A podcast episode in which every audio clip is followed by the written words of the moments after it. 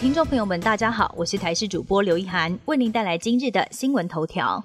提醒您，久坐不动，当心除了会造成肥胖，脑子也会变小，影响到大脑健康，更容易会造成失智。由全球失智症专家组成的委员会提到，肥胖是四十五岁到六十岁中年族群罹患失智症的危险因子之一。体型肥胖，特别是囤积腹部脂肪的人，脑容量变小，未来罹患失智的几率更大。推测是腹部内脏脂肪比较容易产生发炎细胞因子，血脂也比较高，并且比较容易罹患高血压、糖尿病、心血管疾病等等。可能增加血管性的脑萎缩，进而影响大脑健康和认知功能。建议民众每一天至少运动二十到三十分钟，让身体和大脑突破年龄限制。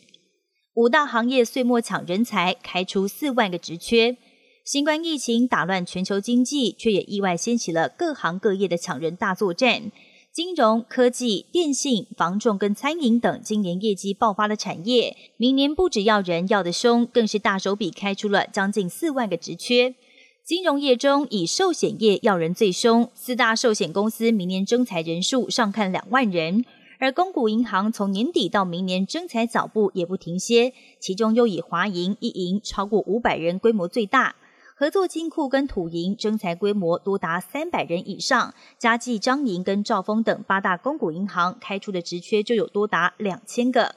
科技业以日月光手笔最大，因为订单畅旺，明年高雄厂人才需求将会超过三千人。三线市大雨特报，强冷空气礼拜五来袭，将会下探十四度。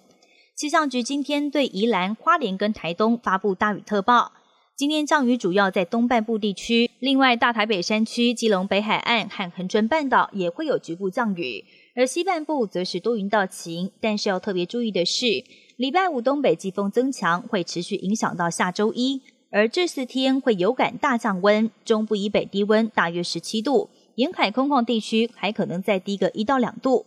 到时候平地测站，在清晨和夜间的最低温还有机会下降到十四度左右。美国联邦总务署已经通知准总统当选人拜登，要正式启动政权交接程序。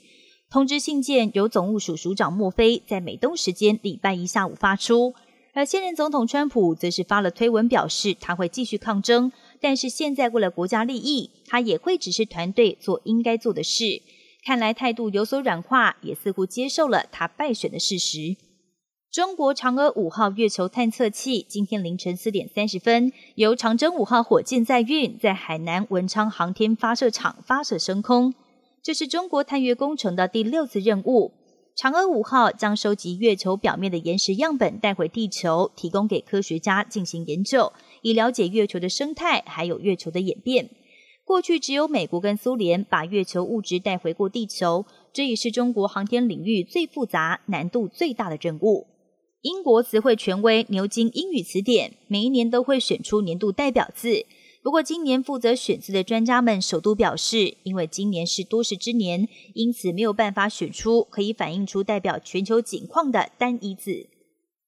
本节新闻由台视新闻制作，感谢您的收听。更多内容请锁定台视各界新闻与台视新闻 YouTube 频道。